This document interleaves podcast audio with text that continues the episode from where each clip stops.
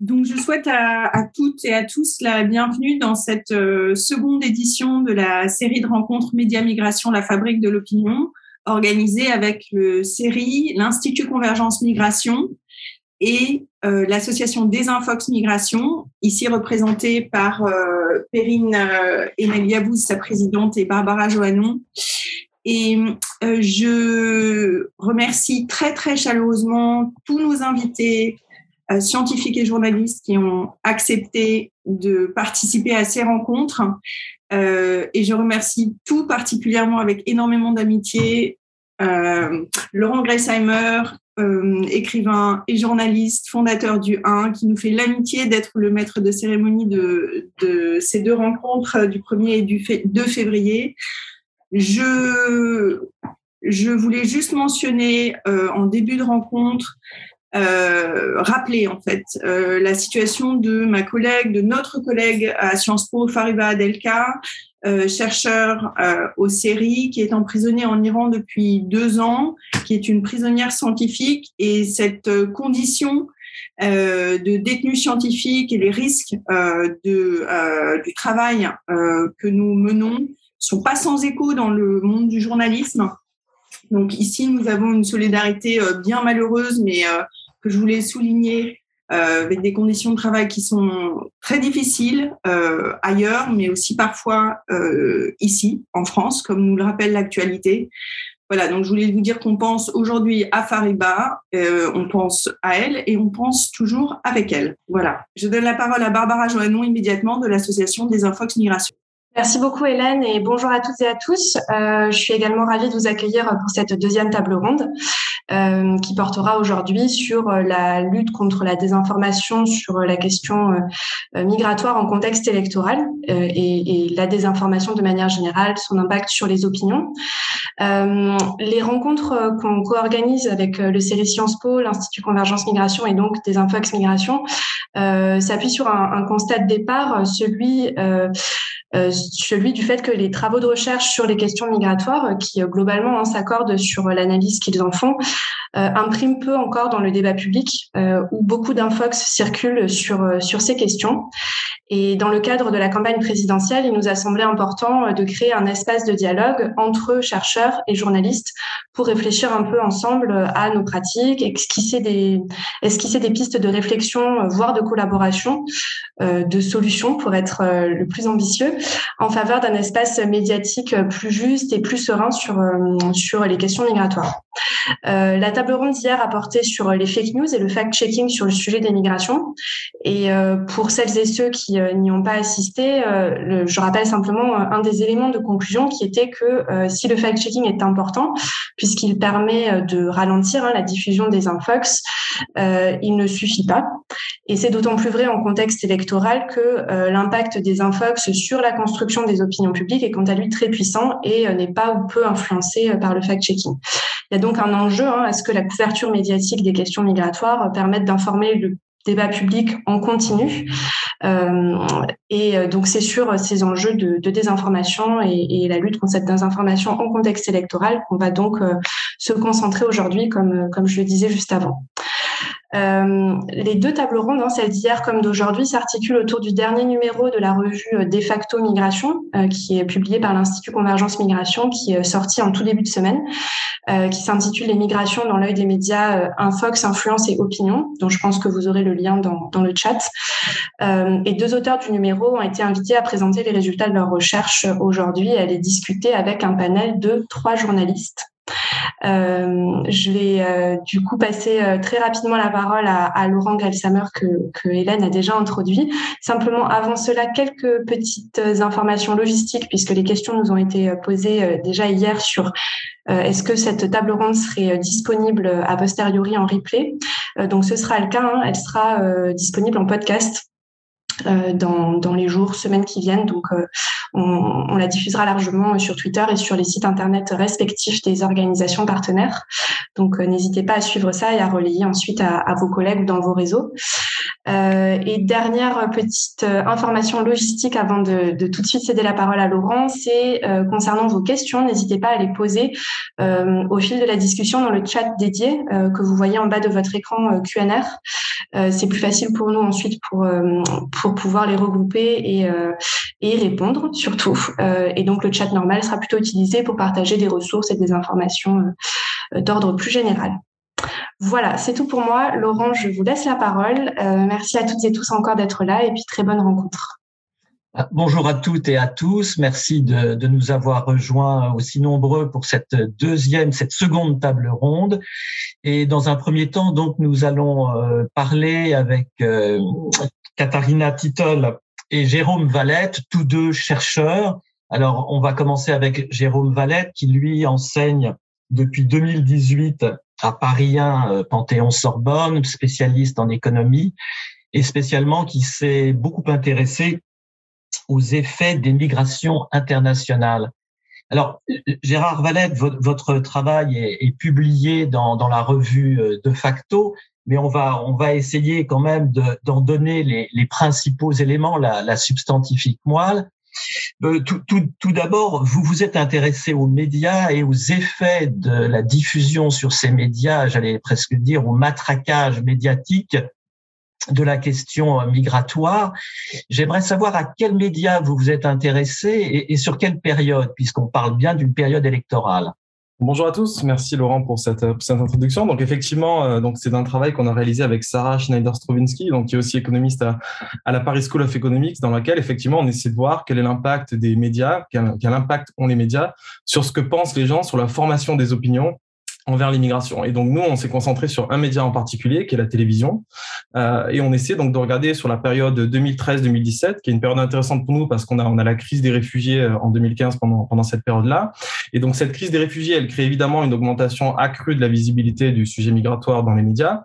Mais ce qui est intéressant, c'est qu'on a énormément de variabilité, à la fois dans le temps et puis à la fois entre les chaînes. C'est-à-dire que TF1 va parler différemment de l'immigration euh, que Arte, pas seulement euh, dans le ton qui va être employé, mais aussi dans les sujets qui vont être y associés.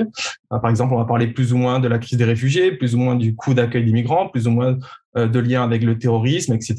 Donc, et nous, donc, ce qu'on a essayé de voir, c'est d'essayer de distinguer ces deux canaux dans notre recherche quel était l'impact donc d'une augmentation de la visibilité euh, du thème migration par rapport à d'autres thèmes dans un média donné, à la télévision, et d'essayer de voir ensuite à temps de parole égale, est-ce que la façon dont on en parle et les sujets qu'on associe à ça euh, jouent ou non sur ce que pensent les, les personnes de l'immigration? Alors, plus on en parle, Jérôme Valette, plus euh, quelles, quelles, sont les conséquences de cette de cette montée de du traitement de la question migratoire? Alors, euh, les résultats qu'on trouve, euh, pour, répondre à cette question-là, il faut revenir à, quelles sont initialement les attitudes avant qu'on parle de, l'immigration finalement. Et donc, ce qu'on remarque lorsqu'on regarde les attitudes des, des, des, nous, on s'intéresse aux citoyens français, en fait, on se rend compte que finalement, il y a effectivement une partie de la population, environ 20% des gens, qui vont être, qu'on peut considérer comme extrêmement contre l'immigration. Vous avez aussi 20% des gens qui, à l'inverse, vont être extrêmement pour. Mais finalement, la majorité de la distribution, la majorité de la population, 60% des gens, finalement, ont des attitudes assez modérées, sont un peu contre, un peu pour, ou finalement assez neutres. Et ce qui est intéressant de voir, c'est que quand on a une augmentation de l'exposition de ces personnes-là au sujet migratoire à travers les médias, finalement, les gens qui sont très, très contre vont rester très, très contre. Les gens qui sont très, très pour ont une probabilité beaucoup plus forte de rester très, très pour, mais l'impact le plus fort, il va être sur ces personnes qui ont une attitude modérée.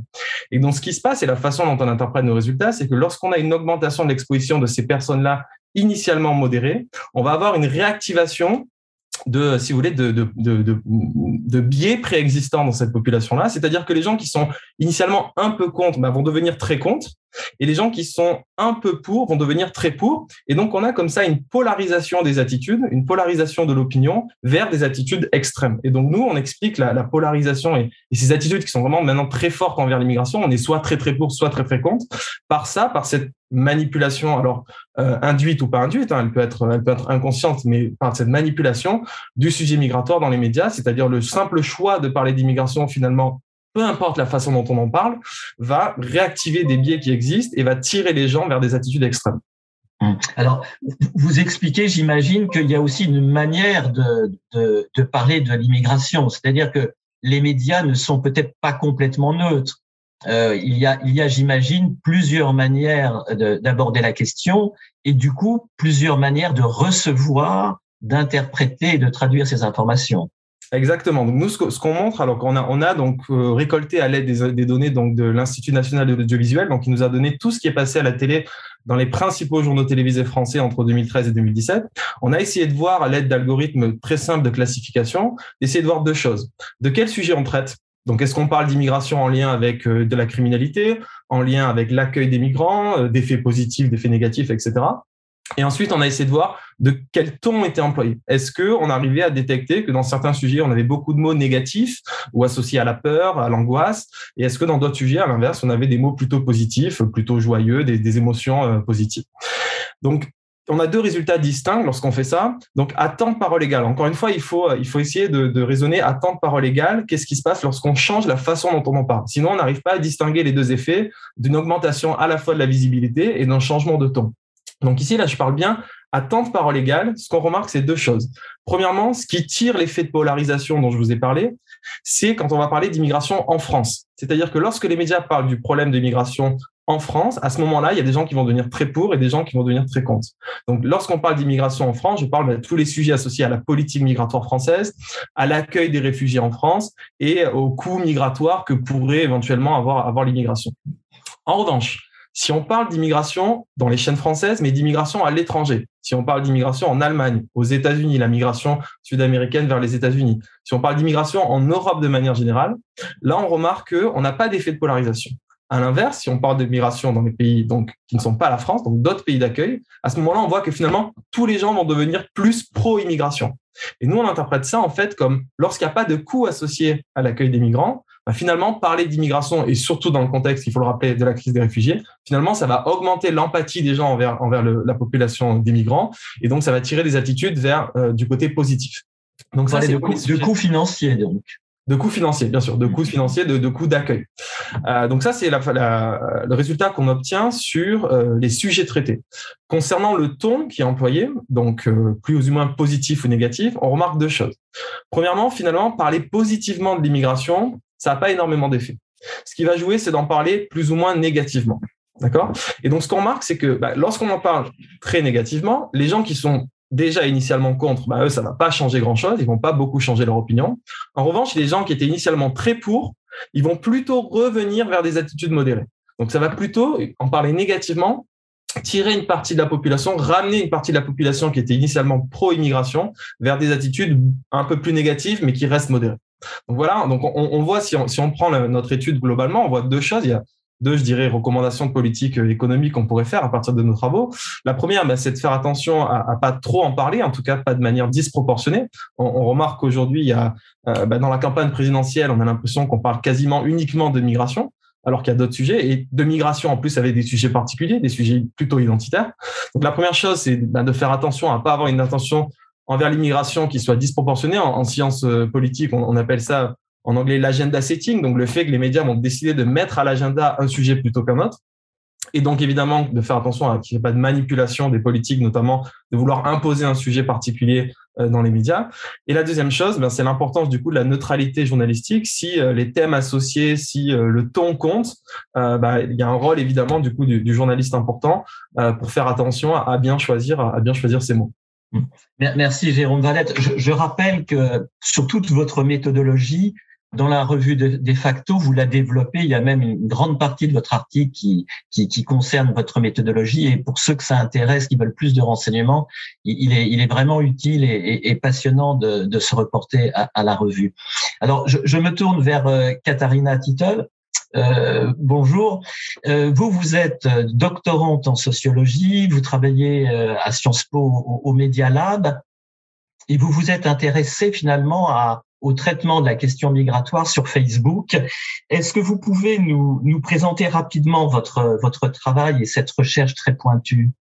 Bonjour, euh, je suis ravie de participer à la discussion d'aujourd'hui et merci beaucoup pour l'organisation.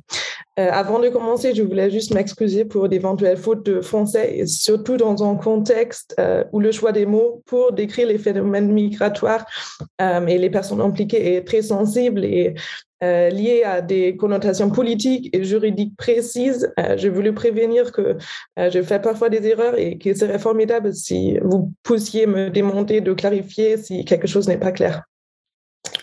Euh, et euh, comme vous l'avez dit, Laurent, j'ai étudié les réactions d'utilisateurs Facebook face à la couverture médiatique du sujet migratoire euh, par plusieurs journaux. Et peut-être pour donner un peu plus de contexte à cette analyse, j'ai d'abord étudié la couverture médiatique du sujet en Allemagne, en France et au Royaume-Uni dans 34 journaux pour une période allant de 2004 jusqu'à 2019. Et les principales conclusions qui sont en accord avec des autres études et qui euh, Hélène Triolet l'a souligné hier lors de la première réunion de cette table ronde, euh, si on analyse la couverture médiatique sur la migration sur une longue période, nous constatons qu'elle est fortement corrélée au cycle politique et notamment aux événements politiques et fortement déconnectée des flux migratoires réels. Mais ce qui a euh, motivé mon analyse ici, c'est euh, que la plupart de ces analyses que je viens de mentionner se concentrent généralement sur le type de contenu produit par les médias. Et souvent, ils ne tiennent pas en compte de la manière dont les publics ensuite réagissent aux différents cadrages sur le sujet. Et surtout, euh, puisque nous savons que le public peut accorder beaucoup plus d'attention euh, à certaines nouvelles qu'à d'autres, et que les nouvelles peuvent être lues, interprétées et diffusées dans multitude de façons, je m'intéressais à la façon dont le public des médias réagit aux différentes nouvelles euh, sur les médias sociaux. Et donc, pour euh, les articles de presse liés euh, à l'immigration publiés dans ces 34 euh, journaux, j'ai collecté toutes les posts de la page Facebook des journaux qui contenaient des hyperliens vers ces articles. Et j'ai cherché à savoir si l'engagement de l'audience, c'est-à-dire les, likes, les partages et les commentaires, dépendait de la nationalité supposée ou réelle mentionnée dans l'article. Et euh, ce que j'observe pour les trois pays, c'est que euh, les articles qui mentionnent les, les nationalités d'Afrique du Nord et du Moyen-Orient en citent plus des likes partages et commentaires.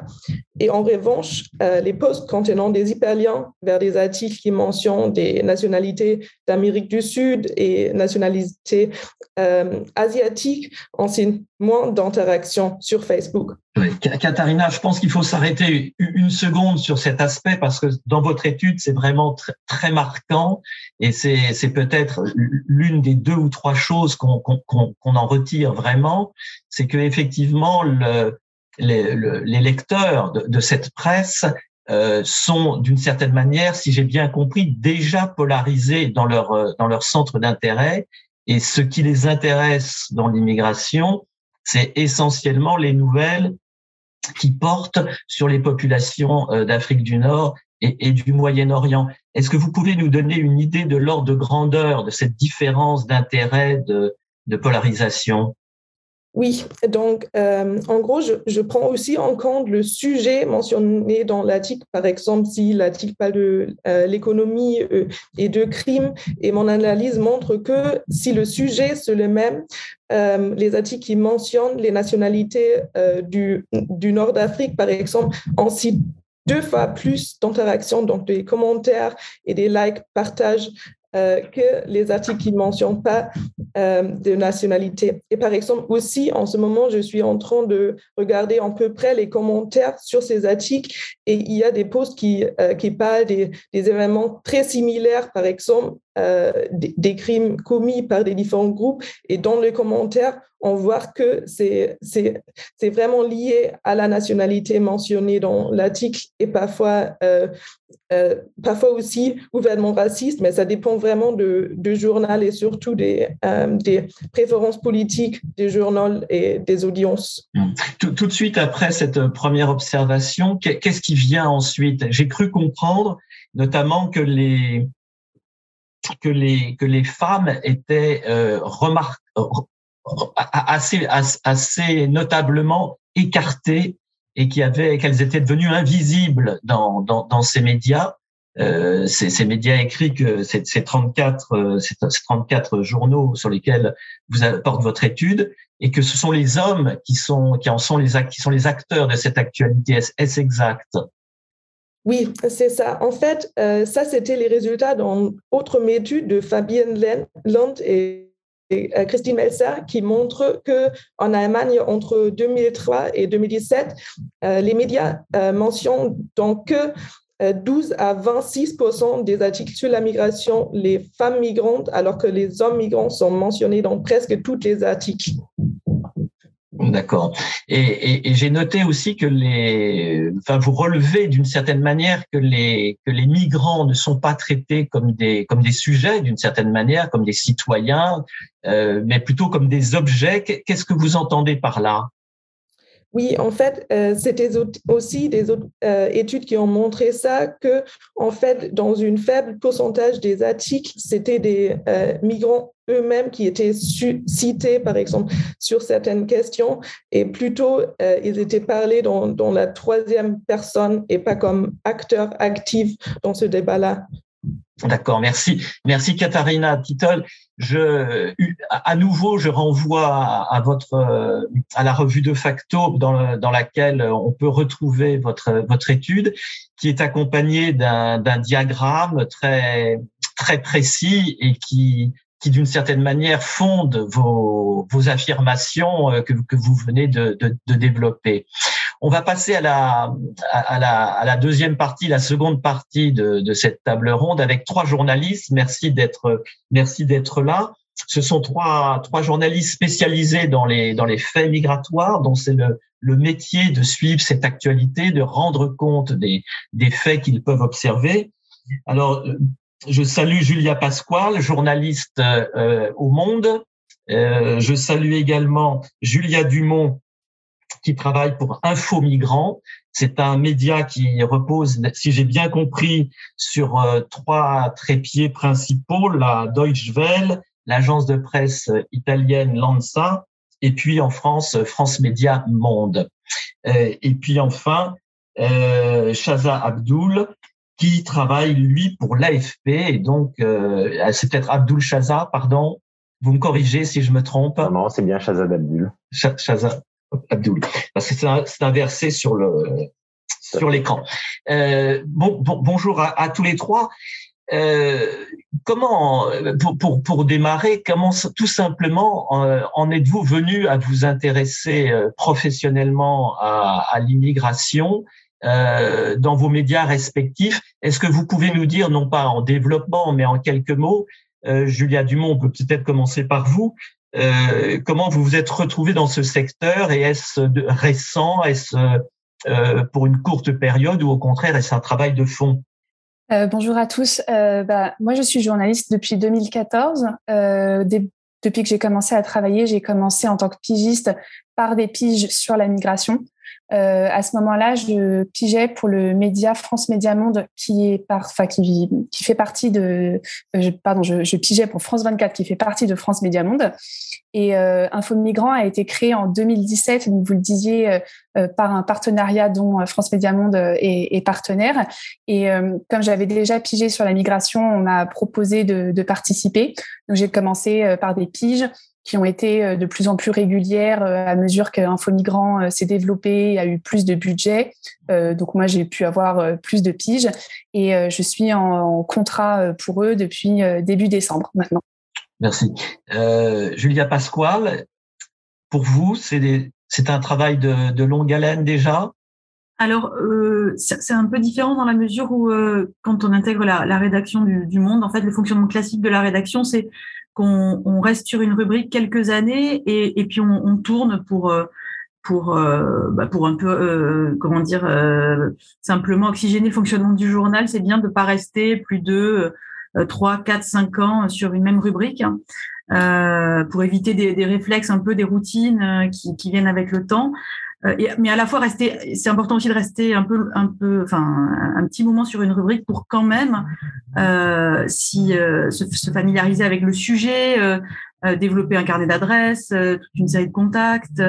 Euh, voilà, donc moi je suis arrivée à l'immigration finalement parce qu'il y a eu une opportunité en termes de ressources humaines au sein de la rédaction, mais ça n'a pas, il n'y a, pas de d'autres raisons. Avant ça, j'étais sur les questions de police et avant ça encore sur les questions de droits des femmes. Donc, et, je sais pas, je sais pas ce que je ferai d'ici quelques années. voilà, mais c'est le fonctionnement normal de la rédaction. D'accord. Abdou Chazal? Oui, bonjour et euh, merci pour l'invitation d'abord.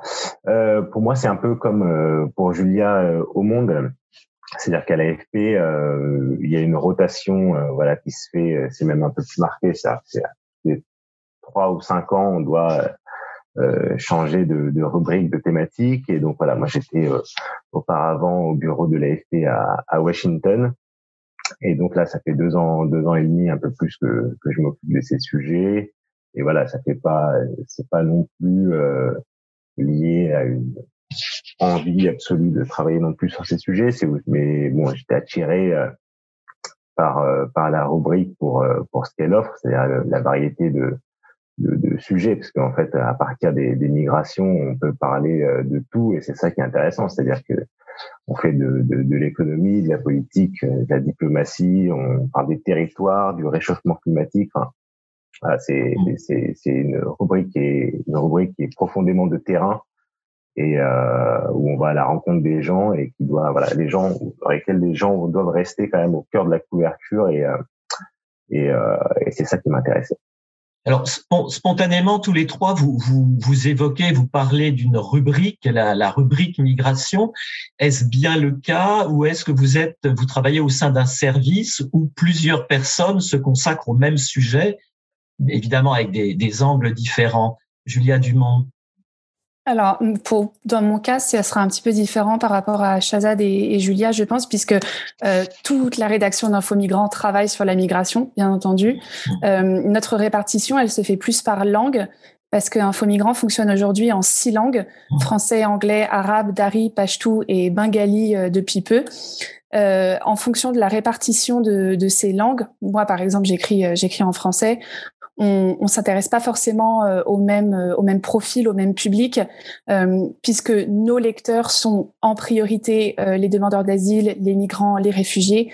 Donc par exemple moi écrivant en français, je sais que mes lecteurs sont plutôt des personnes originaires des pays francophones, d'Afrique de l'Ouest principalement, même si on sait qu'on est également lu par des personnes en France ou dans d'autres pays qui ne sont pas forcément migrantes mais qui s'intéressent à, la migration. par exemple mes collègues qui travaillent en arabe, eux visent beaucoup plus des personnes arabophones, bien entendu, donc qui vont être euh, syriennes, irakiennes, euh, soudanaises, yéménites, et vont pas forcément se trouver euh, uniquement en France, mais peut-être plus en Allemagne, en Jordanie, en Irak, et c'est comme ça pour un petit peu, un petit peu toutes les langues. Et, et vous travaillez au sein d'une rédaction de combien de personnes? Euh, je dirais qu'en tout, nous sommes une petite trentaine. Euh, avec euh, plus ou moins de personnes selon les langues. Le pôle francophone est euh, le plus représenté. en bengali, pour le moment, c'est la dernière langue qui est arrivée il y a seulement quelques mois, donc on n'a qu'un seul collègue. mais je dirais que les, les, langues les plus représentées sont vraiment français, anglais, arabe. L'afghan arrive derrière et ensuite le, le, bengali, enfin les langues afghanes. Mais on est en train d'essayer de, de, renforcer les langues, les langues afghanes. On a un, un nouveau pigiste notamment qui est arrivé il y a pas longtemps dans la rédaction pour renforcer la couverture euh, en, Dari parce que bien sûr, ça a pris de l'ampleur depuis, euh, depuis l'été dernier. Merci. Julia, est-ce qu'on peut dire au monde que, vous êtes la seule à, porter le, poids de cette rubrique ou est-ce que vous êtes plusieurs à pouvoir vous partager le, le, travail et surtout à pouvoir confronter vos, vos points de vue? Euh, effectivement, il y a, au monde, il n'y a, a, qu'un seul rubricard, aucune seule rubricard de migration qui est intégré au service France, euh, lui-même composé d'un pôle société et d'un pôle politique. Donc moi, j'appartiens au, voilà, au service société. Euh, donc mes collègues euh, voilà couvrent des rubriques comme le logement, l'éducation, euh, la santé, euh, etc. en revanche, comme c'est vrai que c'est un sujet qui est qui reste très transversal hein, et notamment qui a une dimension internationale forte, euh, il arrive que d'autres journalistes euh, du journal, permanents ou pigistes, se saisissent de la thématique, alors que ce soit les correspondants à l'étranger, je pense à la correspondante en Grèce par exemple, ou correspondant en, en Italie, ou voilà, enfin, il peut y avoir ou des gens euh, au service international qui, sur des sujets plus diplomatiques, peuvent aussi être amenés à s'intéresser au sujet. Et, par exemple, le, bureau euh, du journal à Bruxelles euh, écrit très régulièrement sur la thématique migratoire. Et c'est des choses qu'on peut aussi faire à, plusieurs, c'est-à-dire, il, est, pas rare qu'on commette des articles, comme on dit, à quatre mains, quoi, ou à six mains même parfois, à plusieurs.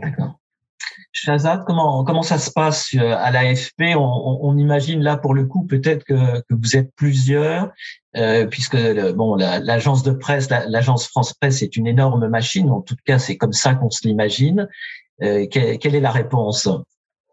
Alors effectivement, c'est une énorme machine, euh, mais euh, mais je suis quand même seul euh, à travailler sur la, la, question migratoire.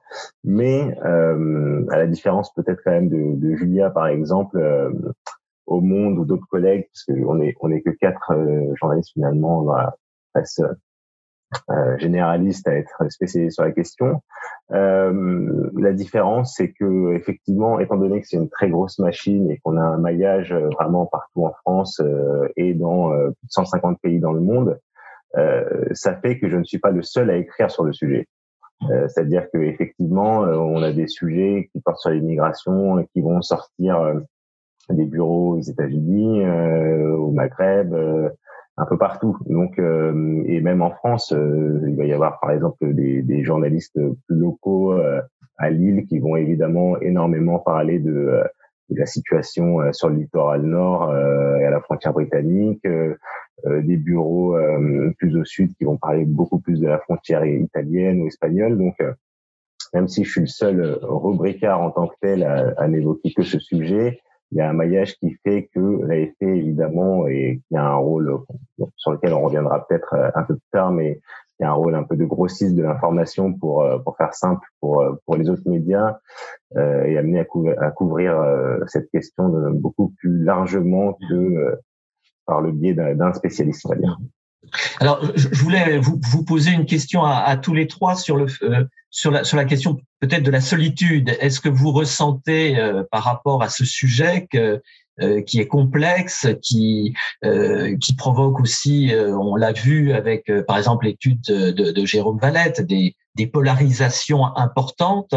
Est-ce que vous est-ce que vous avez le sentiment que c'est un sujet auquel vous pouvez, vous, sur lequel vous pouvez confronter votre point de vue au sein de la rédaction, euh, ou au contraire, qui euh, vous êtes un petit peu, euh, est-ce que vous vous sentez un petit peu seul dans, dans votre travail? Julia Dumont, et puis ensuite euh, vous, vous intervenez.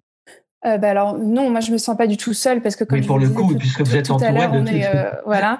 Et et, le, gros avantage même qu'on a à Info Migrants, c'est que euh, c'est qu'on travaille beaucoup en, binôme, voire parfois en trinôme euh, de langue, euh, et que on peut confronter nos points de vue entre français, syriens, arabophones, francophones, anglophones. Enfin, moi, je, pense que c'est vraiment, c'est vraiment notre force et c'est un, avantage et c'est très agréable, que ce soit au bureau ou, sur le terrain, de pouvoir partager comme ça. Ça arrive parfois avec nos rédactions partenaires on est assez souvent en contact euh, avec euh, France 24 pour nous qui sommes basés à Paris.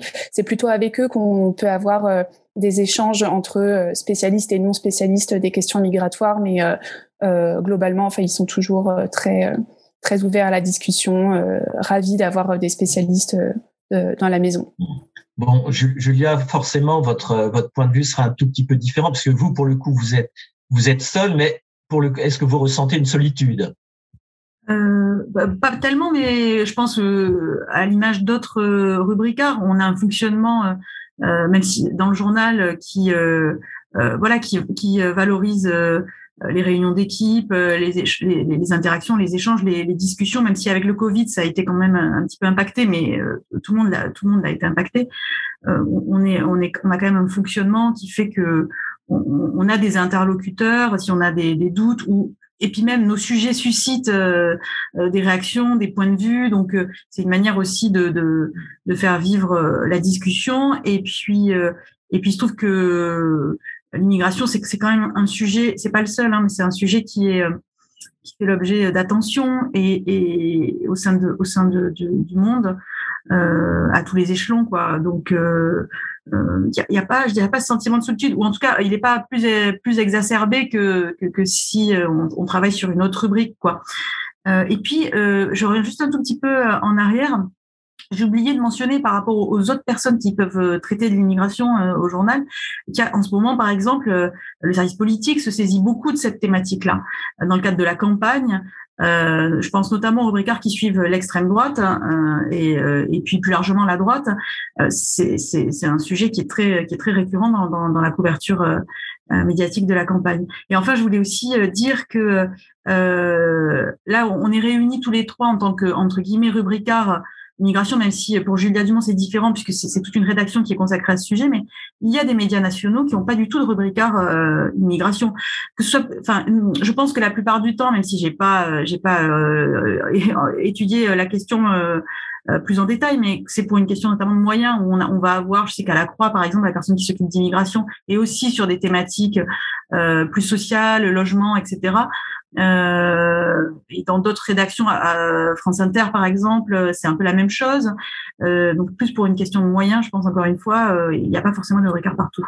Bien sûr, il n'y a en réalité que les grosses rédactions qui peuvent se permettre presque un luxe aujourd'hui d'avoir un, spécialiste, mais, mais encore une fois, elles, elles auraient aussi le choix de, de porter plus d'attention à ce sujet qu'à un autre. C'est une c'est tout de même à la fin des fins un, choix. Euh, Shazad, pour ce qui vous concerne, vous, vous êtes inscrit au sein d'un service et, et, dans ce service, est-ce que vous pouvez discuter? Est-ce que les, les, autres ont, le temps de discuter avec vous de vos préoccupations ou est-ce que vous avez ce, ce sentiment de solitude? Euh, non, mais je, je, crois que Julia, Julia euh, Pasquale a tout à fait résumé euh, aussi mon sentiment. C'est-à-dire que, alors, c'est, il y a un côté un peu euh, c'est pas c'est pas de la solitude, c'est un côté un peu soliste parce que effectivement voilà on est on est rubricard euh, seul et euh, et euh, on va dire que le, reste de, la rédaction a aussi tendance à à estimer que si vous avez tel ou tel avis, c'est que c'est que vous connaissez le sujet et que donc vous avez forcément raison. Donc il y a.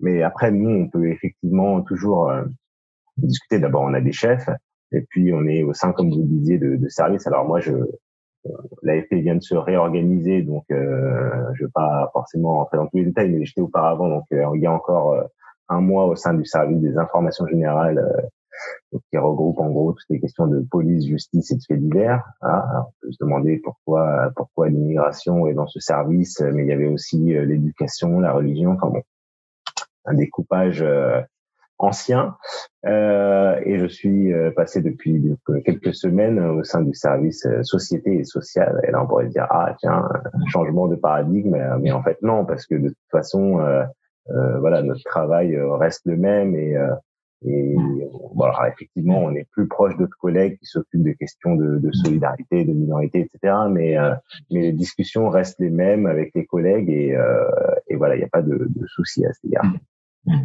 Euh, quels, sont les Est-ce que vous avez beaucoup de réactions de, lecteurs dans après la publication de vos articles? Est-ce que c'est un domaine qui qui suscite beaucoup de, réactions positives ou négatives ou de demandes de, rectification?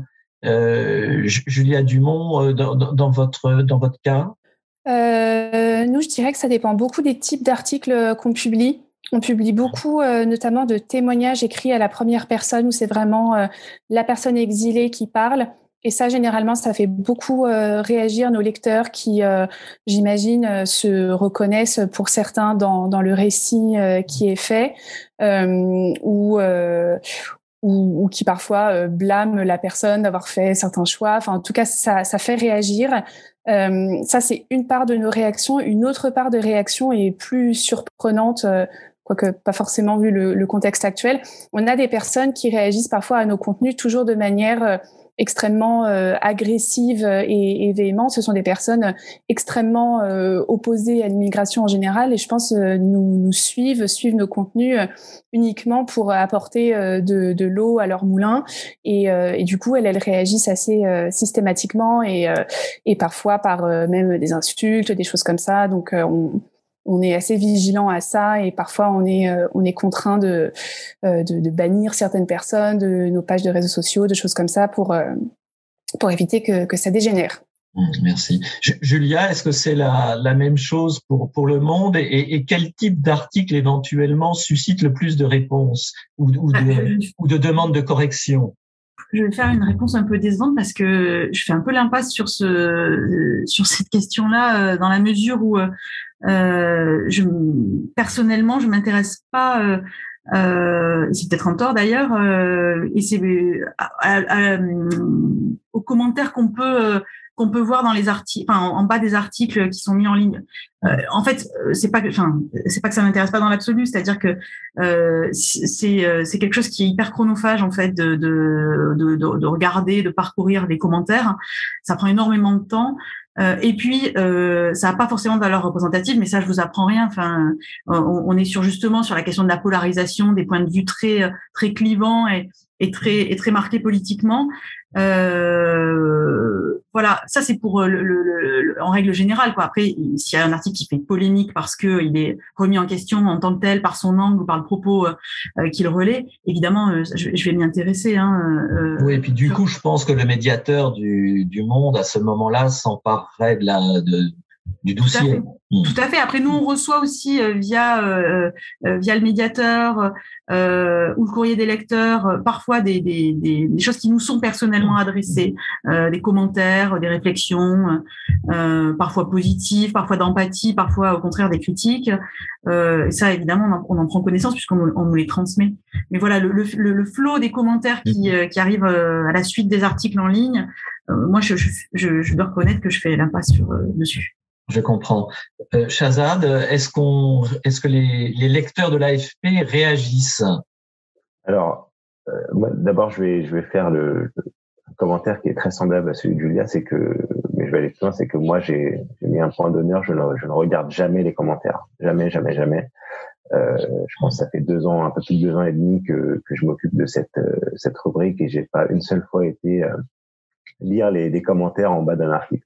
Après, euh, nous, on a un fonctionnement un peu un peu différent dans le sens où euh, bon, l'AFP, euh, voilà, envoie euh, envoie ces informations sur un, sur le fil AFP auquel les, les, autres médias sont abonnés.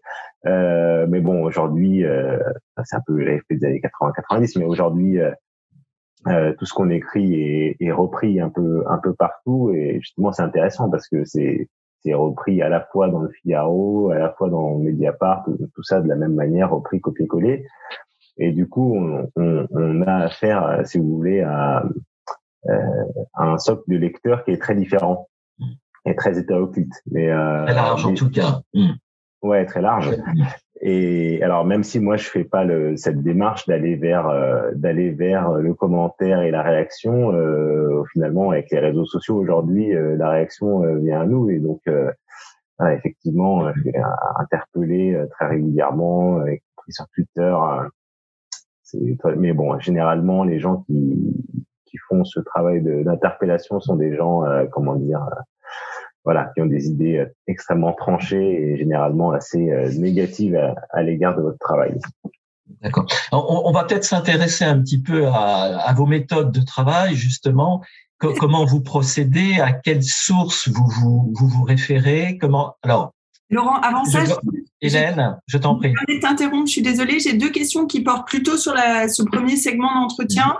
Euh, une qui, euh, qui s'interroge sur le lien euh, que euh, Julia Dumont, euh, au sein de Info Migrants, vous constateriez entre si vous voulez, le, la, la, la, production d'informations sur des migrations, en particulier en provenance du Moyen-Orient et d'Afrique, euh, et un intérêt public plus grand. Donc ça, c'est la première question. Donc cette question qui correspond un peu à ce que disait Katharina, c'est-à-dire qu'il y a une forme de, de d'imaginaire géographique qui va impacter l'intérêt l'intérêt pour les migrations. si on n'était plus désespéré, on dirait peut-être une forme de racialisation hein, de la de, de l'intérêt pour les migrations. Et ça, c'est aussi une référence au, travail que fait Katharina. Deuxième question qui, qui correspond plutôt à la discussion, on va dire RH slash structure que, que vous venez de déployer, très intéressante, et qui vient d'Anna Lyons, qui, qui se demande si le fait d'avoir un, un dédié à cette question. Euh, et bien sûr une, euh, le, produit de, de ressources hein, à allouer donc euh, voilà. Mais est-ce que ça, ça induit pas un changement euh, de traitement en termes de qualitatif? C'est-à-dire que euh, au lieu d'avoir juste l'immigration intégrée à un, un, un, service politique donc qui serait ultra tributaire de des cycles politiques de l'agenda de l'agenda setting hein, donc là je reviens un peu au résultat de, de Katharina et, et Jérôme ce qu'ils ont présenté. Donc un, un sujet migration qui serait exclusivement politisé parce que lié à des, à des contraintes politiques, est-ce que ça donne pas un peu plus d'autonomie à la question des migrations? Ça vous permet de traiter le sujet un peu différemment? Est-ce que c'est, est-ce que, et je rajouterais même, est-ce que c'est, ça vous permet de d'imposer le, sujet migration hors agenda politique, ce qui serait une sorte de miracle journalistique Voilà. Donc ces deux questions, si vous avez, prenez quelques minutes pour y répondre. Merci. Alors qui veut répondre?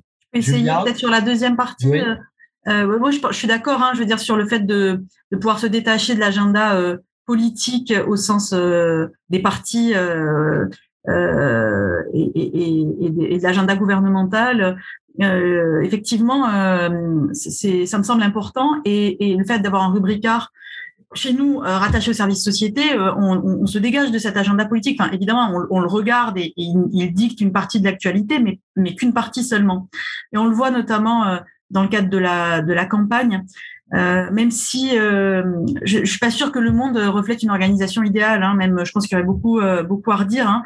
Euh, mais c'est pas seulement sur l'immigration, c'est le fonctionnement général avec un pôle politique, un pôle société, ou sur des moments de campagne euh, électorale.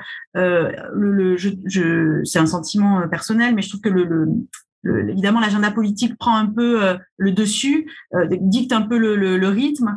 Euh, et, et, là, par exemple sur l'immigration, on a eu tout un début de campagne hyper focalisé sur ces sujets-là, à, à, dans le cadre des primaires de la droite, dans le cadre de l'extrême la, droite avec l'élection de Zemmour, etc.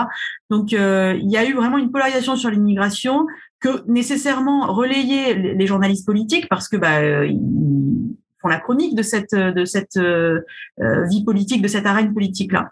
Et là, euh, bah, je trouve que c'est important de d'avoir un rubricard un peu en dehors qui fait peut faire éventuellement un pas de côté. Moi, je cours pas après toutes les propositions ou toutes les, sorties des candidats parce que bah, je passerai ma journée à ça, je ferai que ça et puis je suis pas sûre que c'est un intérêt par ailleurs hein, de, de faire du justement on revient sur quel est l'intérêt de faire du fact-checking, de de, de, de, contrôler la parole, de, de la de la remettre en perspective, de vérifier ce qui est vrai ou ce qui relève de, de, du, grand n'importe quoi. Euh, voilà. Et en même temps, ça permet voilà, de faire un pas de côté et de, et de dire on va apporter un peu de, de recul, d'analyse, euh, pas forcément au quotidien, mais de temps en temps de, de, de remettre en perspective euh, ce qui est dit sur l'immigration. Voilà, je ne sais pas si c'est si très clair. Shazad, vous, vous voulez intervenir sur ce point? Je suis d'accord. Chez, chez, chez, nous également, euh, toute l'aspect politique et, et, de la campagne est, est principe, très principalement géré par euh, par le service politique.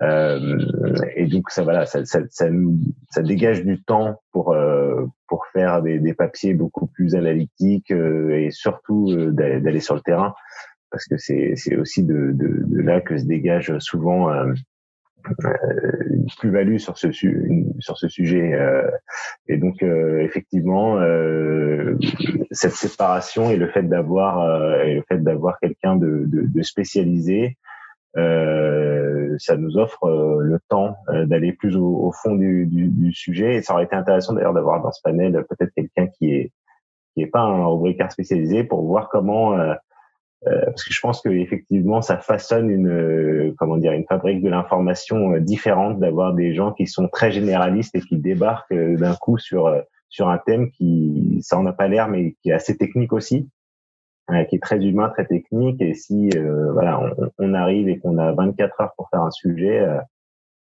parfois bon courage quoi. Julia Dumont.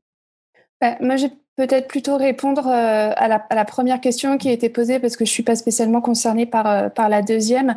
en ce qui concerne l'origine des personnes et, le, et les sentiments d'empathie que leur nationalité peut, peut, peut entraîner, nous, dans notre cas, un faux migrant, en fait, le, la question se pose pas tellement parce que on, ne traite pas les, migrations euh, en, Asie ou euh, en Amérique, en Amérique euh, du Sud, Amérique centrale. On, traite les migrations lorsqu'elles touchent l'Europe. Pour, enfin, Info Migrant en fait est, financé par la Commission européenne. Alors on a une, une totale indépendance éditoriale, mais on a un peu cet impératif que il faut que notre traitement touche de près ou de loin l'Europe. Donc pour nous, c'est il y a, cette chose là déjà. Ensuite, euh, je crois qu'il y a peut-être plus d'empathie lorsque les personnes sont issues de, de pays euh, dont euh, les auditeurs ou les, les, téléspectateurs ou les lecteurs ont entendu parler qu'il y a une crise. Typiquement dans le cas de l'Afghanistan, je crois que tout le monde a entendu euh, cet été que le, le, pays a été repris par, par les talibans. du coup, lorsqu'on a commencé à parler des, des Afghans qui, qui fuyaient leur pays et qui pour certains arrivaient en Europe, je pense que ça faisait plus écho à ça pour, pour les personnes et du coup, avait peut-être euh, plus euh, plus d'empathie. Euh, personnellement, je, je, je crois qu'on parle aussi moins des, des, migrations en Amérique du Sud et centrale et en Asie, parce que d'une manière générale, c'est des zones qui sont assez peu couvertes par les médias français.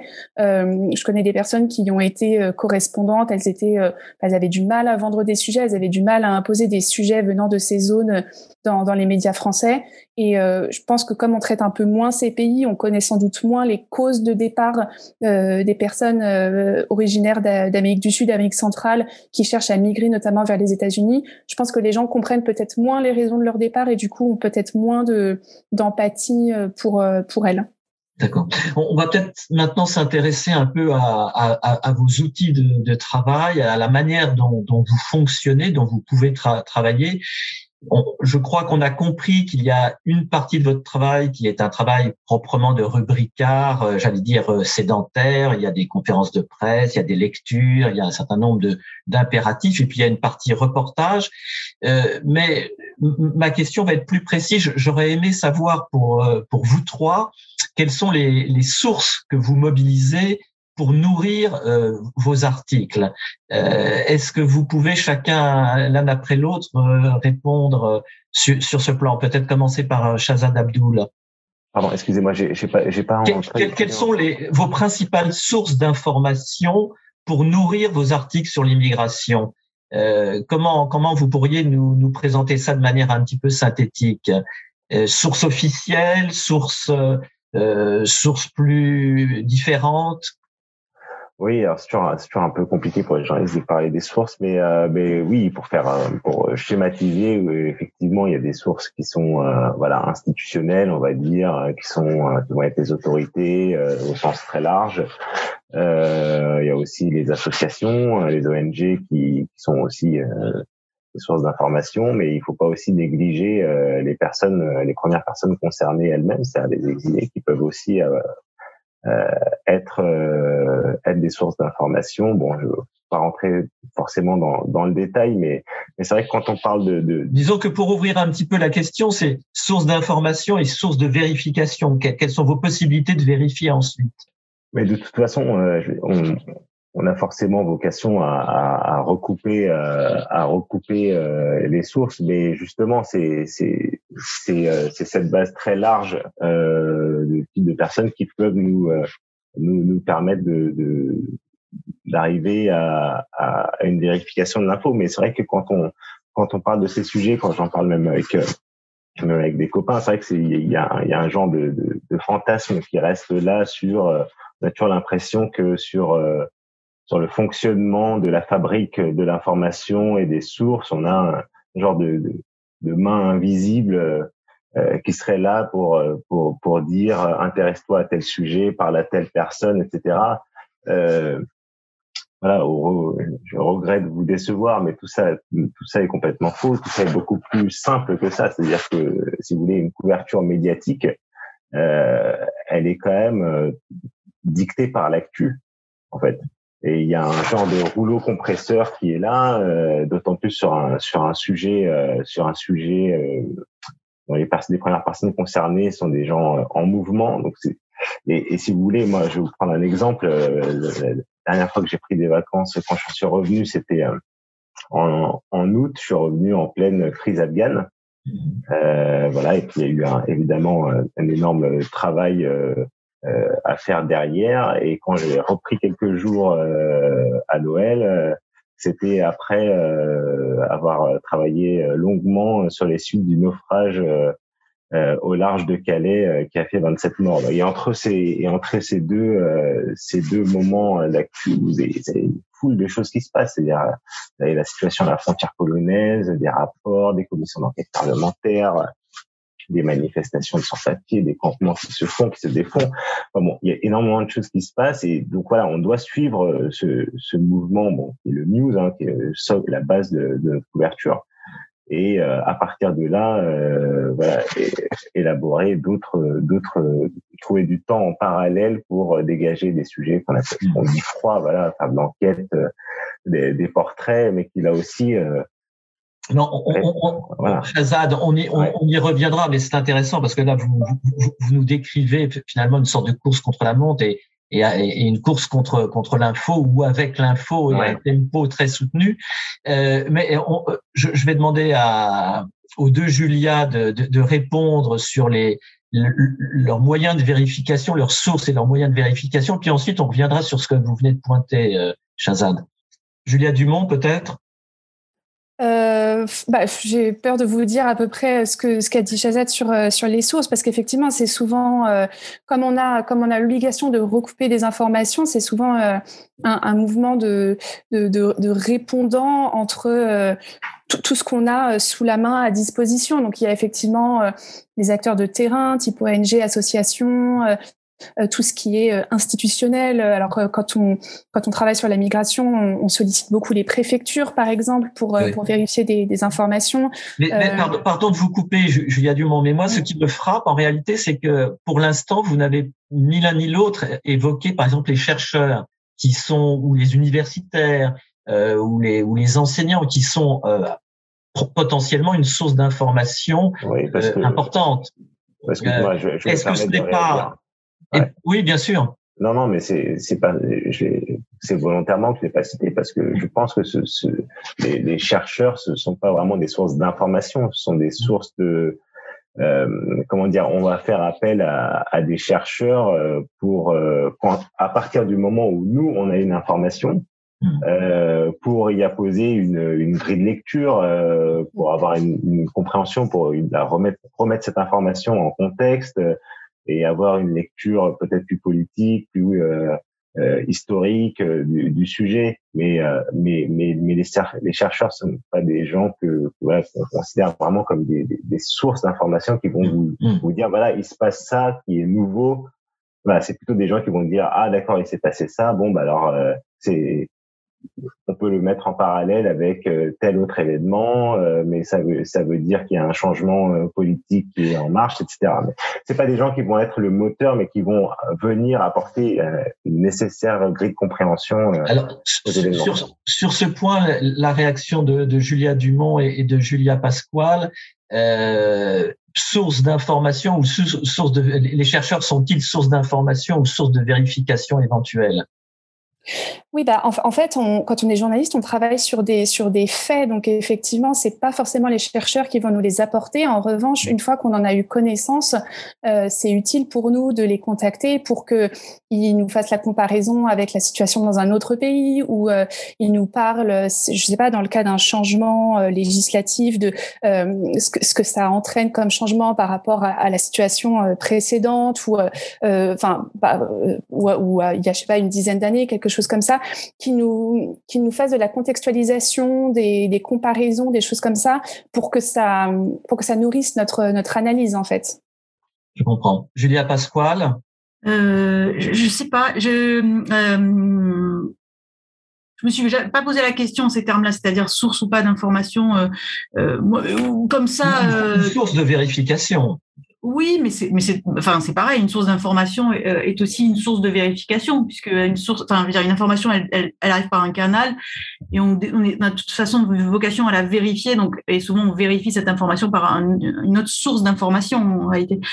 Euh, donc, euh, c'est moi j'aurais eu tendance comme ça à dire que si les chercheurs étaient une source d'information, mais je vois la distinction que que que, Shazad va, amener. Hein, en fait, un peu à l'image de l'AFP, euh, bon voilà, moi je travaille pour un quotidien et c'est quand même ça, marque un peu le cadre aussi, hein, c'est-à-dire que effectivement, euh, nous on sort tous les jours, donc on, doit le, Enfin, on n'est pas tout le temps en train de chercher le pas de côté, euh, euh l'angle plus magazine, euh, parce que ben parce qu'on travaille pas pour un hebdomadaire, parce que c'est pas ça forcément qu'on attend de nous. Et effectivement, on doit, euh, si on sort toutes les 24 heures, c'est qu'on estime qu'il peut potentiellement se passer quelque chose de différent et de nouveau toutes les 24 heures. Euh, même si moi j'écris pas des articles tous les jours, mais en moyenne, je crois qu'une fois j'avais j'avais calculé que si je lis sur l'année, je dois produire entre deux et trois papiers par semaine. Donc c'est quand même assez intense. Donc euh, donc, ce n'est pas, euh, pas, pour le plaisir de, de vous contredire, euh, Julia Pasquale, mais quand vous publiez trois pages sur l'Afghanistan, les oubliés de l'opération à Pagan, vous faites un pas de côté et une enquête longue. Mais tout à fait. Mais alors c'est marrant, c'est parce que on est dans, on a une période quand même, ou en tout cas pour le monde, moi je le ressens comme ça, où on est en train de chercher un positionnement, parce que on a d'un côté une actu gratuite au quotidien euh, qui est accessible à tous. Et nous, euh, bah, on reste une, une information payante. Euh, nos, nos, articles sont, sont, payants, il faut s'abonner, il faut acheter le journal, etc. Et donc, on doit à la fois, il faut justifier ça en fait. Donc, on cherche à la fois une valeur ajoutée. Et, et au quotidien, c'est compliqué, c'est-à-dire de rester un quotidien qui fait de l'actu chaude, et vraiment c'est notre vocation première, et à la fois de justifier par de la valeur ajoutée le fait que bah, des gens vont devoir payer pour ça mmh. euh, et en avoir pour leur argent. Donc on est sans cesse en train de, enfin moi je, je c'est personnel, hein, je, je relais pas la, la voix du, du de, la, de, la, rédaction, mais toujours en train de chercher un petit peu euh, entre euh, cette valeur ajoutée, ce pas de côté, euh, ce fait de pouvoir creuser, enquêter des sujets et à la fois bah, de pouvoir être là pour apporter une grille d'analyse euh, au quotidien sur de l'actu chaude en fait. Donc c'est un peu euh, c'est un peu cette équipe qui est parfois difficile à, à trouver. Enfin en tout cas on, on, cherche toujours à mettre le curseur au bon endroit. Et, euh, et, euh, et, voilà. Et après je pense que quand même que les enfin pour revenir à la question d'avant que les chercheurs euh, peuvent apporter de l'information. Là je pense à par exemple et puis sur ce, point, ensuite, je demanderai leur avis à Katharina et, et, à Jérôme Valette, parce que comme nous avons deux chercheurs tout à fait, sur le plateau, en tout cas euh, sur, sur dans, dans, cette table ronde, on va leur demander leur réaction. Bien sûr. Et juste pour, Mm. Pour répondre rapidement, moi, je sais que régulièrement, bah, j'écris à Barbara pour avoir euh, des contacts de chercheurs sur des sujets que j'ai envie de creuser. Et je me dis, bah, il y a peut-être, il y a peut-être justement un chercheur. Moi, je le vois pas parce que je suis pas euh, connectée à toutes les thèses en cours de rédaction, toutes les recherches en, en cours de fabrication. Donc, il m'arrive régulièrement euh, euh de demander euh, euh, est-ce qu'il y a quelqu'un qui a bossé bah, sur la question des visas. Et, et, et pour moi, par exemple, la dernière fois, c'était sur la question des visas quand la, le gouvernement avait annoncé la chute de la délivrance des visas aux, pays, notamment du Maghreb. Euh, et donc, ben, euh, il se trouve qu'il y avait une chercheuse qui avait euh, travaillé là-dessus et qui avait créé de l'information. Enfin, c'est-à-dire, elle avait sa, sa, recherche avait permis de faire émerger des faits. et donc là, je trouve que, ben, pour le coup, ça peut être une source d'information. Et après, peut-être pour, je veux pas être trop longue, mais pour revenir à, à la question des sources. Euh, et pas pour et je veux pour pas être redondante avec ce qu'ont dit euh, déjà mes mes mes, collègues, euh, mes confrères, mes consoeurs. Euh, euh, je trouve que ce qui est intéressant dans la rubrique immigration, comparativement à moi ce que j'ai fait sur par exemple la rubrique police, j'aime j'aime bien comparer ces deux expériences parce qu'elles sont vraiment très différentes.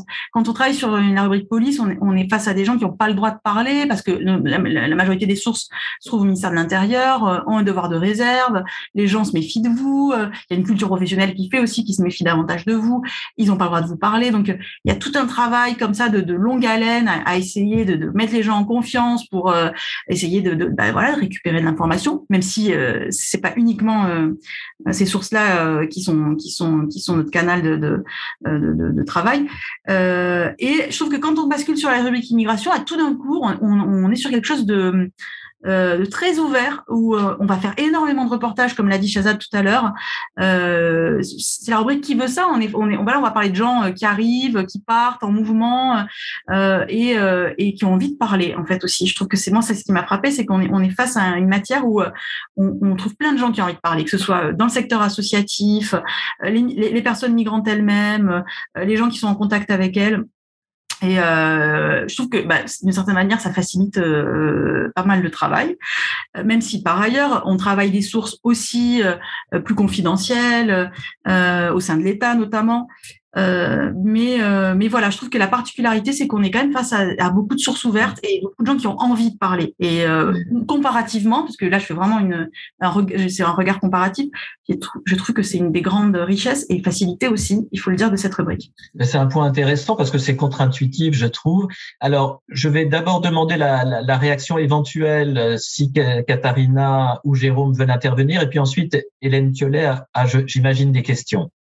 Katharina, euh, Jérôme, ça, ça, vous inspire quelque chose ou vous, c'est Joker? Je, peux, commencer, je vois Katharina a fermé son micro, mais moi je, suis tout à fait d'accord avec, euh, avec ce qu'ont dit euh, Julia, les deux Julia à la fois et puis, et puis Shazad on n'est pas forcément une source d'information, on a plus vocation à venir derrière euh, en, en termes d'analyse, euh, de, de, réflexion, d'ouvrir d'autres pistes.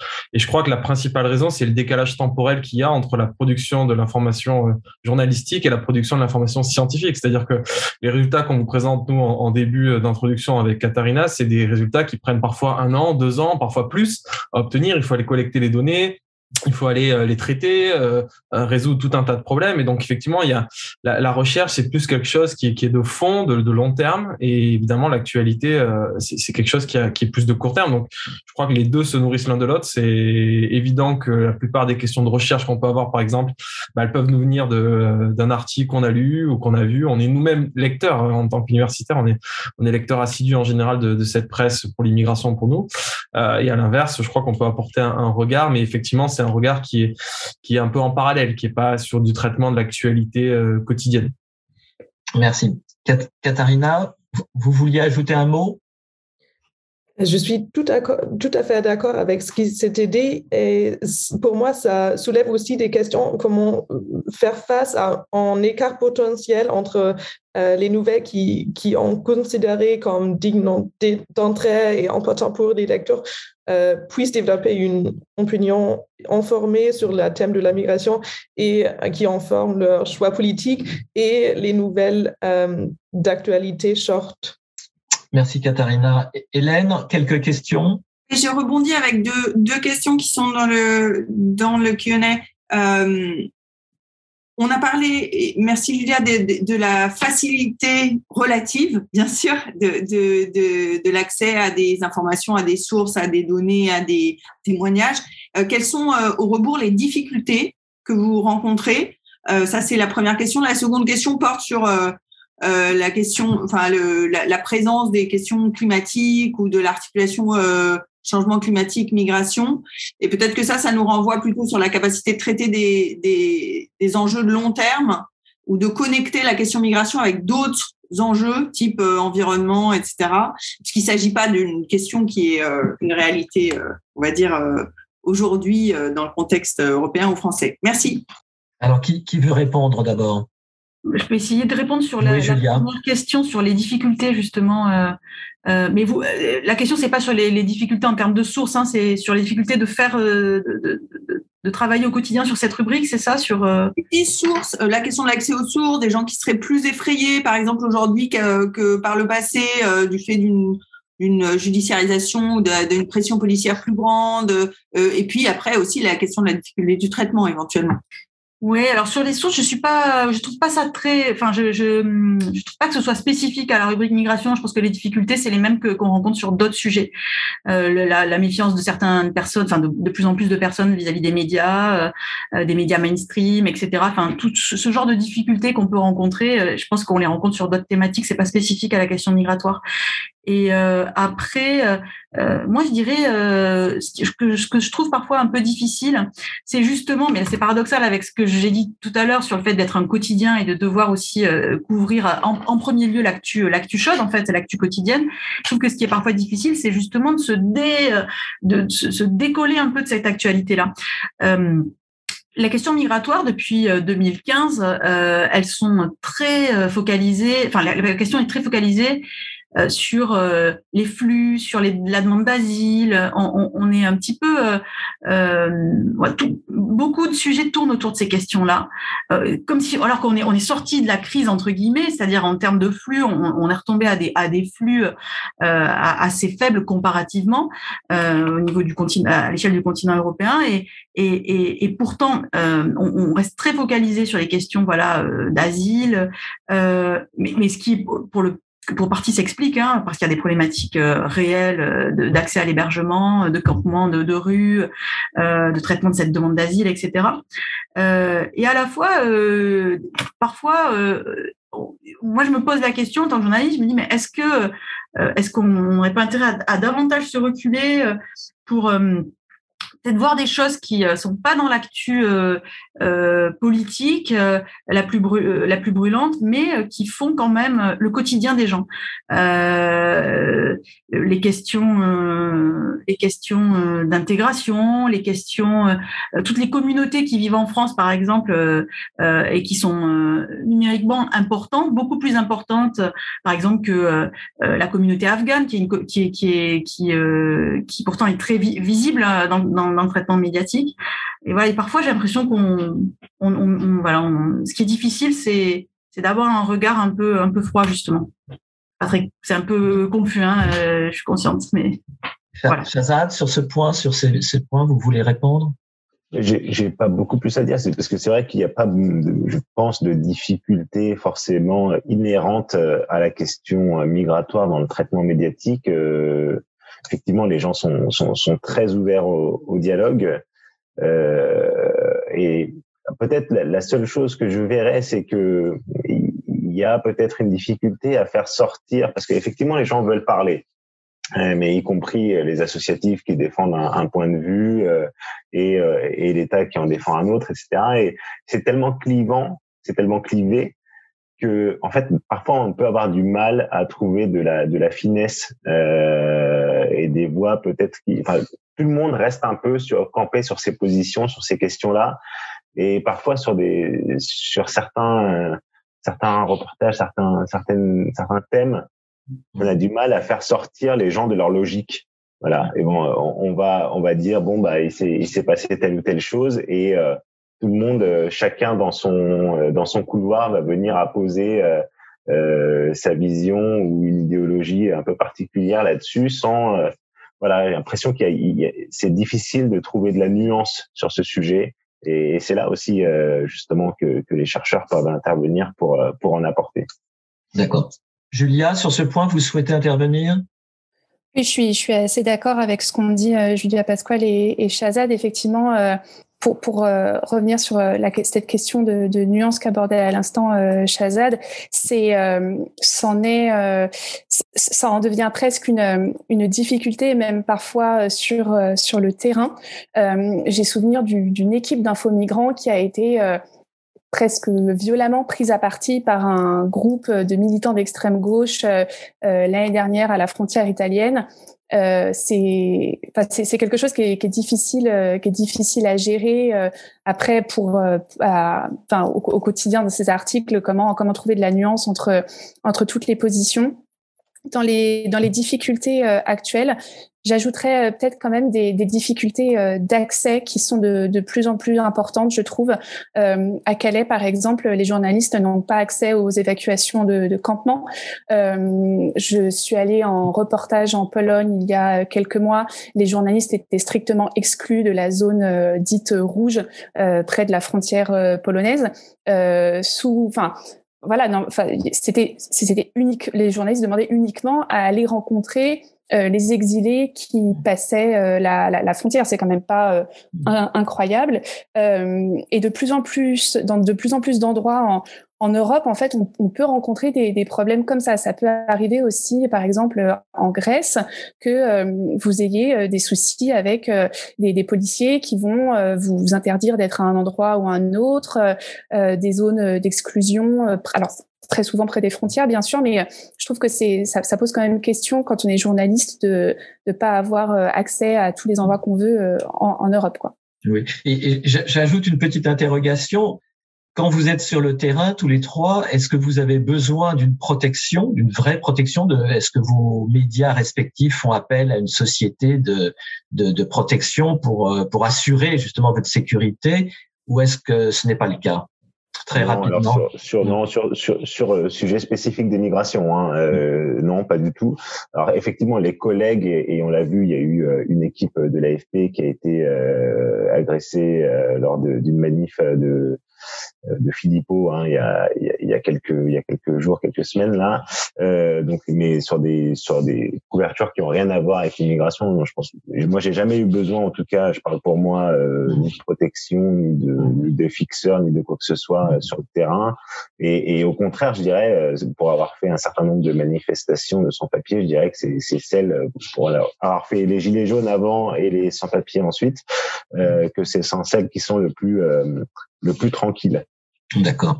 Alors, euh, Julia Pasquale l'a évoqué à l'instant dans, dans, dans, dans, votre euh, travail d'observation, de compte-rendu.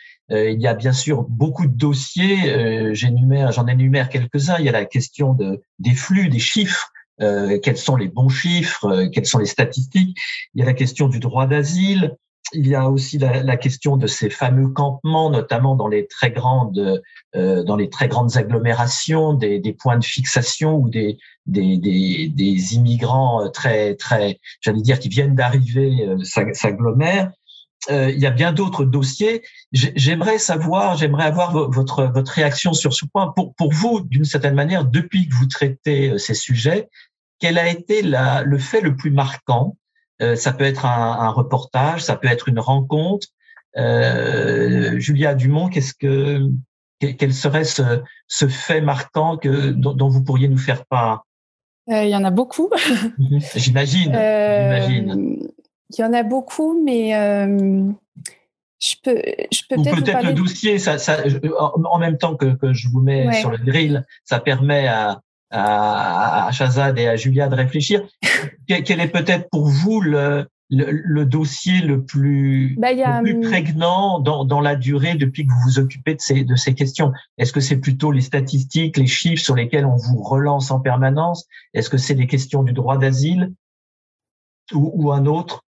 Euh, je dirais que c'est peut-être tout ce qui concerne les, euh, les, les, les, conditions de, de, vie des demandeurs d'asile qui, euh, qui regroupent euh, les problématiques euh, de campement dans les, dans les différentes villes de France, mais aussi beaucoup les, les, blocages, quels qu'ils soient, aux, aux, frontières, aux frontières européennes que ce soit en direction du, Royaume-Uni ou, ou plus dans la partie orientale, dans les Balkans, dans ces choses-là. Euh, une des choses qui m'a beaucoup choquée euh, euh, depuis que, je suis spécialiste des, migrations, c'est que j'étais allée une première fois euh, en Bosnie, je ne sais plus trop en quelle année, j'avais fait face à une situation euh, vraiment très très très compliquée et j'y suis retournée euh, un ou deux ans après et euh, absolument euh, rien n'avait changé. J'avais même eu l'impression que la situation était était était encore pire. Et ça, je trouve que c'est quelque chose qui qui arrive aussi quand on quand on travaille sur l'immigration, c'est l'impression de parfois presque écrire deux fois le même article ou aller deux fois au même endroit et que et que rien n'a changé en fait. voir que la situation s'est aggravée. nous, on a fait un peu de notre mieux pour pour alerter sur euh, les problématiques euh, des conditions de vie des personnes qu'on a rencontrées. Et euh, quelques mois, quelques années après, bah, c'est, on, refait la même chose. Quoi. Vous évoquez la Bosnie, c'était dans quel endroit? C'était dans le nord du pays, vers, vers la ville de, de, de, de, Bihac, ainsi que Velika Kleduša, qui sont vraiment à la frontière avec la Croatie. Et où il y avait un campement, le problème portait sur en fait, il n'y a pas vraiment de. Enfin, il y a, y a, un petit campement, enfin, qui est aujourd'hui en meilleur état que lorsque j'y suis allée euh, il y a deux ans. Mais euh, lorsque j'y suis allée, euh, il y avait eu un campement de fortune qui avait pris feu en fait, et du coup, les personnes s'étaient réparties entre différents squats dans la ville ou même dormaient en, pleine nature. Mais on était en, en plein hiver. Enfin, c'était des conditions vraiment vraiment difficiles et c'était c'était assez choquant parce que vraiment euh, deux ans auparavant euh, j'avais vu la même chose et je m'étais dit euh, bon bah quand même c'est grave il y a beaucoup de journalistes qui ont couvert la situation ça va sans doute changer quoi. Hmm. Shazad Abdul, vous, est-ce quel est quel, quel, est le fait marquant que vous sur les sur la totalité de, de, de cette rubrique que vous avez couvert depuis plusieurs années? C'est un peu c'est un peu compliqué c'est question piège non mais voilà moi j'ai j'ai été euh, j'ai été en, en Méditerranée à bord du navire de sauvetage de, de SOS Méditerranée euh, le Ocean Viking et, et voilà c'était évidemment très marquant parce qu'on parle des des, des flux, euh, des chiffres, etc. Mais euh, mais derrière ça, c'est des gens et donc voilà, là on, là on y est, on est confronté à, au réel, si je peux dire. Mais euh, mais en fait, enfin, si, si vous voulez, pour moi, le je pense que l'un des problèmes principaux euh, qu'on a et, et qui est le plus près marquant, euh, c'est quelque chose dont on parle jamais ou presque. Et, Julia Pasquale l'a dit tout à l'heure. C'est la question de l'intégration en fait. Euh, parce que c'est aussi ça le, le, le, cœur du sujet. C'est voilà, les gens euh, viennent, partent, mais mais ceux qui sont là, euh, comment comment ils s'intègrent, comment ils se fondent dans, dans la population. Et, et, ça, justement, le fait qu'on soit euh, pris euh, par justement cette euh, vague d'actualité et ces chiffres sur lesquels on doit réagir, etc., nous empêche souvent de de creuser cette question-là. Moi, je crois que le dernier reportage que j'ai fait sur la question de l'intégration, il doit avoir déjà bien quatre 4-5 mois parce qu'il y a mmh. tellement d'autres choses chaudes qui sont là à traiter que voilà, on a du on a du mal à, à aller en profondeur sur ces questions d'intégration. C'est un point très important. Julia Pasquale, quelle serait votre réponse?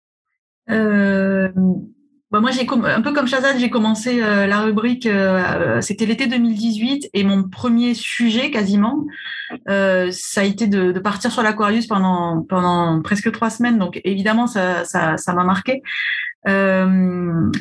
parmi les choses, mais ça, là, on parle de ressenti presque intime, quoi, euh, dans les choses qui nous ont, qui, qui moi, qui me, qui me, qui m'auront le plus marqué. Je pense que c'est un, un, reportage à Lesbos où, euh, où, euh, où ben, la situation des personnes est tellement, enfin, c'est à la fois une situation humanitaire hallucinante et à la fois le symbole politique d'un échec de, de l'Union européenne. Enfin voilà, je sais que Lesbos, ça, ça restera longtemps gravé dans la mémoire. Et après, je dirais au quotidien, euh, au quotidien, puisque euh, le, périmètre de Marbrique est quand même d'abord français.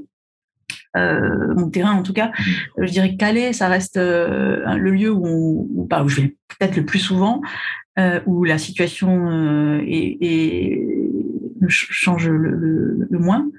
Et, euh, et, ça reste, euh, ça, il y a même parfois entre rubricaires on peut on peut blaguer là-dessus parce que dans le sens où quand on part à Calais, euh, c'est toujours un, un, lieu où on éprouve les choses physiquement de façon euh, difficile quoi. Et évidemment, ça n'a rien à voir avec la, la difficulté qu'éprouvent les personnes qui dorment dehors tout au long de l'année. Mais je veux dire, quand en tant que journaliste, quand on va là-bas, il y a vraiment on, on éprouve les choses physiquement d'une certaine manière. C'est assez marquant, je trouve. Euh, euh voilà. Et après, euh, pour, redire juste sur les questions d'asile, peut-être pour préciser la, la, ma pensée, mais ou qui ont qui euh, qui depuis 2015 domine un peu le débat et donc l'arène le, médiatique.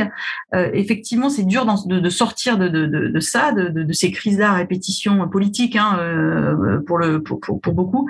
mais mais je pense que progressivement, quand même, on, va, on va un peu remettre la focale sur d'autres sujets et, et, euh, et modestement, euh, on essaye, journaliste, de le faire. Et je pense notamment, par exemple, à la question du travail, euh, de, de, qui, avec la crise du Covid, a, été, a été mise en lumière. Julia, on, on, se dirige tous vers un petit peu vers la fin de, de, de cette table ronde. Avant de terminer, euh, naturellement, il y aura les questions d'Hélène, il y aura le dernier mot euh, de Barbara, euh, mais j'aimerais peut-être en quelques mots vraiment très rapides, vous poser une, une question euh, sur, euh, puisque nous sommes dans le thème de la table ronde, c'est sur le, le, contexte électoral. Euh, quel serait, pour vous, est-ce que vous avez, euh, est-ce que vous imaginez un levier pour essayer de lutter contre la désinformation? Euh, Ça, c'est une question. Si vous pouvez répondre rapidement, puis ensuite Hélène posera, posera, fera, fera monter les questions de, des personnes qui nous regardent. Shazad, vous voulez répondre sur ce point? Euh, Bon, alors le, le, levier auquel pour lutter contre la désinformation, on penserait immédiatement, c'est le fact-checking, mais euh, quelqu'un l'avait dit euh, en ouverture euh, de cette table ronde. C'est vrai que c'est ça reste aussi insuffisant. Hmm. Et, et, et, l'AFP a un service sur ce, dans ce domaine. Absolument, a développé un gros service de, de fact-checking. Euh, et auquel voilà, je participe aussi euh, épisodiquement justement sur les questions migratoires, etc. Mais mais mais je voudrais souligner un point, c'est que parce qu'en fait euh, très très brièvement, Shazad. Ouais, ça nous. Est-ce que tous les trois vous êtes euh, effectivement vous pensez que le fact checking le fact checking est, est, un est une est une des armes principales? Je pense que ça peut être utile, mais que c'est insuffisant. Euh, parce que euh, on, on l'a beaucoup dit, je crois, tous les trois, il y a une dimension très humaine dans la migration que que ça permet pas d'aborder. Euh, je pense par exemple à la situation des sans-papiers, qui est quelque chose euh, qui est un peu devenu une obsession euh, chez les candidats d'extrême droite. oui, une personne sans papier, c'est quelqu'un qui est entré illégalement en France, ça c'est certain, mais faire euh, faire des articles avec euh, des témoignages, euh, des reportages un peu plus longs, ça permet de d'appréhender vraiment beaucoup plus d'aspects de la vie de ces personnes et, et je crois d'avoir une, une vision beaucoup moins euh, tranchée pour ou contre. Enfin, ça ça permet plus de nuances. Donc je pense que je pense que l'idéal c'est peut-être d'avoir et du fact-checking et des articles un peu plus un peu plus incarnés sur sur la migration. Merci Julia. Ce qu'on va peut-être faire, c'est que les questions d'Hélène nous feront peut-être revenir aussi sur ce sujet. Alors, les, les, questions qui étaient présentes dans le, dans le chat portaient justement sur des choses que, auxquelles vous avez répondu. C'est merveilleux. La nature est bien faite.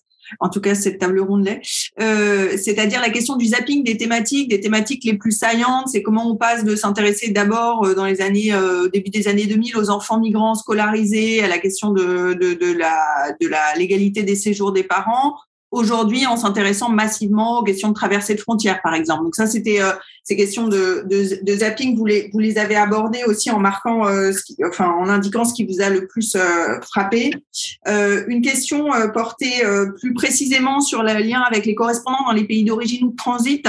Donc Julia Pasquale, dans une certaine mesure, vous y avez répondu en, en expliquant que votre périmètre c'était plutôt la question française. là, d'une certaine façon, Julia Dumont y a aussi répondu en parlant de, de son expérience en Bosnie. Mais peut-être là, savoir dans quelle mesure vous articulez vos travaux avec ce qui se passe en termes de migration ailleurs, en rappelant bien évidemment que 86% euh, des réfugiés ne sont pas dans des pays euh, développés, mais dans des pays en développement, et que 50% des migrations se passent pas du tout dans des pays développés. Donc le, ça, c'est les questions auxquelles vous avez partiellement répondu. Vous pouvez peut-être rebondir. Une question qui reste en fait la question finale de plusieurs euh, de nos de personnes du public, c'est la question de la politisation.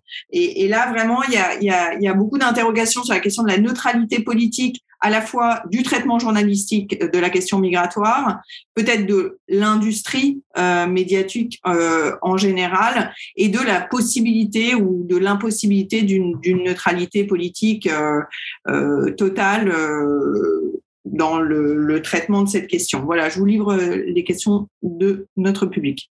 Je crois que c'est effectivement, il y a eu beaucoup de réponses sur, sur la politisation. L'un d'entre vous veut répondre, Julia? Euh, je ne sais pas si c'est moi ou. Euh, euh, pardon, Julia Pasquale. Mais euh, sur la neutralité politique, bon, bah, je pense que c'est une question qu'on peut aussi poser à, une fois de plus à d'autres rubriques journalistiques. donc après, on n'ignore pas qu'il y a des lignes éditoriales plus ou moins marquées en fonction des médias. Euh, bon, le, Monde, la ligne éditoriale sur euh, les sujets, euh, enfin, elle est diverse, la ligne éditoriale du Monde, elle n'est pas la même sur tel ou tel sujet, j'ai l'impression. Enfin, je pense. Et sur la question migratoire, on, on est plutôt sur une ligne, je dirais, qui est classique du monde humaniste, mais c'est pas forcément le bon terme, mais qui va à la fois défendre les libertés, les, enfin les droits fondamentaux. Donc ça peut faire écho à la thématique migratoire, la défense de l'état de droit, etc. Euh, et puis, euh, et puis euh, voilà. Donc, je suis pas sûre que ce soit une neutralité politique. Le, le, le mais c'est oui, c'est plutôt à travers la défense de ces valeurs-là, quoi.